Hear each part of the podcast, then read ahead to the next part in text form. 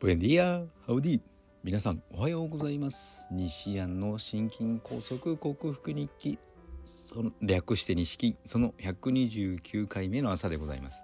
群馬県今日昨日の晩から雨が降り出して今朝は曇りがちの空、えー、今日は仕事がないんですけども妻の定期受診の日ですので病院に行くんですがここ1ヶ月目覚ましい回復をしていて結構足の力も出てきて夜な夜なリハビリ私が行っておりますからはい。いい感じで回復しているんじゃないかと思います。今日は血液検査をするのでその結果を見て足りない栄養素を判断し、えー、補っていくんですけども、えー、タンパク質は大体かいい感じで取れているのでいいんじゃないかなという気がしますがビタミン B を取っていないので、ねえー、C とプロテインがメインパンタンパク質がメインなのでマグネシウムあマグネシウムもそうでね。風呂に入っているのでそこそこだとは思いますけれどもやはり鉄とビタミン B が足りていない場合はそのタンパク質をうまく利用するほどのエネルギーができているかという確約がないのでそこをしっかり見てから今後の対策を練っていきたいと思います。私の方はというとグルタチオンやっぱり飲むとですね調子がいいですね。喉の中のえー、違和感というか意外感突っ張り感なんか針で刺したような感じというのはあるんですけども調子は悪くはないです。血圧も徐々に徐々に下がってきていて動悸も減ってきましたね。そういうわけで今日もよろしくお願いいたします。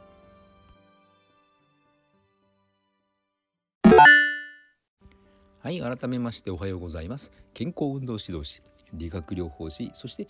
笑い療法士の虹田隆です。今日のテーマは昨日に引き続き緑の葉っぱの役割というか、えー、活躍というかそれのに含まれる栄養素などについて語りたいと思います。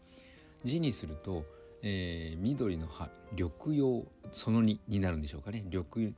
葉についてその2になります。で昨日えっ、ー、とですね緑の葉っぱは、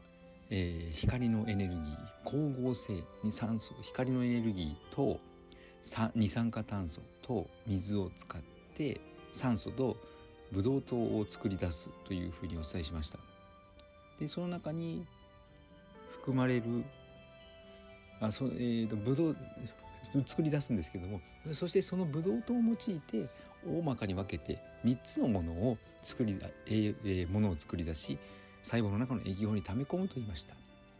え、テルペノイドそしてフラボノイドポリフェノールでしたね、え、テルペノイドっていうのは聞き慣れない言葉ですけどもその中の仲間を見てみるとビタミン E だとかカロチンだとかキサントフィルステロイドいびきのそしてビタミン K となるとおちょっと聞いたことがある栄養素だなというふうになると思います。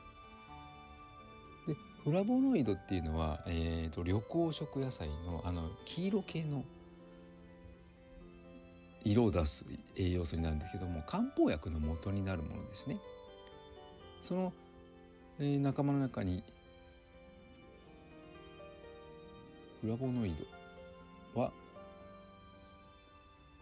ちょっと待ってくださいね。フラボノイフラボノイドはちょっと取り飛ばしました。あとポリフェノールですね。ポリフェノールフラ、えー、ポリフェノールはえー、石炭酸の仲間というふうに捉えておくてその中にタンニンというのがあります。はい、でフラボノイドは先ほど言いましたように黄色い色の栄養素なんですけどもその中に、えー、これは紅茶にも含まれるもので紅茶にフラボノイドが入っているのでフラボノイドとあとタンニンというポリフェノールが入っているので紅茶が赤くなっているんですけどもそれにレモンのクエン酸が加わると酸が加わるとあの 赤い色がちょっと薄くなると思います。はい、そういう栄養素があってですねあと,、えーと、ポリフェノールはの仲間にはタンニンの他にいろいろとありましてであのー、タンニンはですねスカベンジャーつまり活性酸素を除去する役割を果たしてくれるんですね。でその中にその中、えー、他に他にですね なんか今日はスムーズにいきません。やはりあの焦っているんでしょうかね。はい。タンニンの他にアルカイロイドというアミノ酸からできたフラ、えー、ポリフェノールというものもありましてであのー、アミノ酸からできたアルカリ物質なんですけどもこれの代表例がモルヒネとかコカインとかそういったちょっとあのー、聞き聞いてみたらおちょっとそれってやばいものなんじゃないの？というちょっと人間の生理作用にすごく刺激的に働く薬物薬となるものが抽出されます。これも漢方の元となるものですね。はい。いかがでしょう？あの緑黄色野菜というか緑の葉っぱは結構あの人間の体に必要なというか活躍してくれる栄養素。特にあのフラボノイドと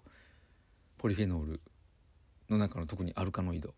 アルカロイドはあの漢方薬の元になるので軽視できないものであるありますね。それに野菜も根菜類ではなく根菜類は糖質が多いので根菜類ではなく緑黄色野菜をよく食べましょうというふうに言われています。あで余談ですがあのタンニン活性酸素除去として働くというふうにお伝えしたのでとても体にいい役割を果たしてくれるんですけどもこれお茶の中に緑茶の中によく含まれていて熱いお茶にしてしまうとですねこのタンニン同士がくっついて分子が大きくなり吸収されません。なのでお茶はちょっとぬるめがいいよというふうになってるんですね。ぬるいお湯これぬるいよというふうに怒るお父さんがいたとしたらタンニンが吸収されなくなるんだよと反抗してください。はい余談でございました。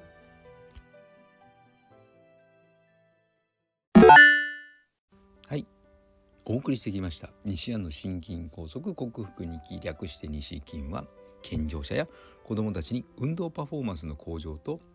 健康促進健康の質をぐぐっと上げて健康促進を促す健康運動指導士。心身に障害を負ってしまった方々にリハビリテーションを施す理学療法士。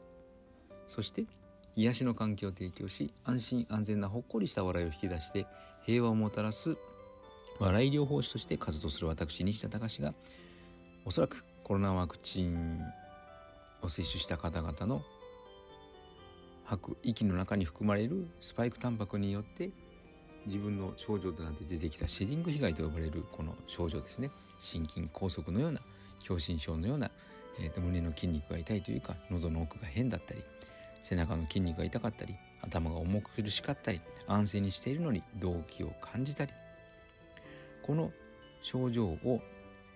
医学技術である薬でどうするとか手術を受けるとかそういったこととは別なオーソモレキュラー分子整合栄養学と呼ばれる栄養療法にてサプリメントと食べ物で必要十二分な栄養を補給し生体向上性ホメオスタシスというえー、生命が自分の命を維持しようとするその力を正常に機能させて自己免疫力自己治癒力を最大限に引き出してこの病気を克服しようと実践しその内容をお伝えしている音声ブログでございます。興味のある方は明日も聞いてくださるととても幸せでございます。いや週の真ん中水曜日水水水曜日で今日は雨なんですけども元気に行ってみたいと思います。皆さんも素敵な一日をお過ごしください。西田隆でした。ではまた。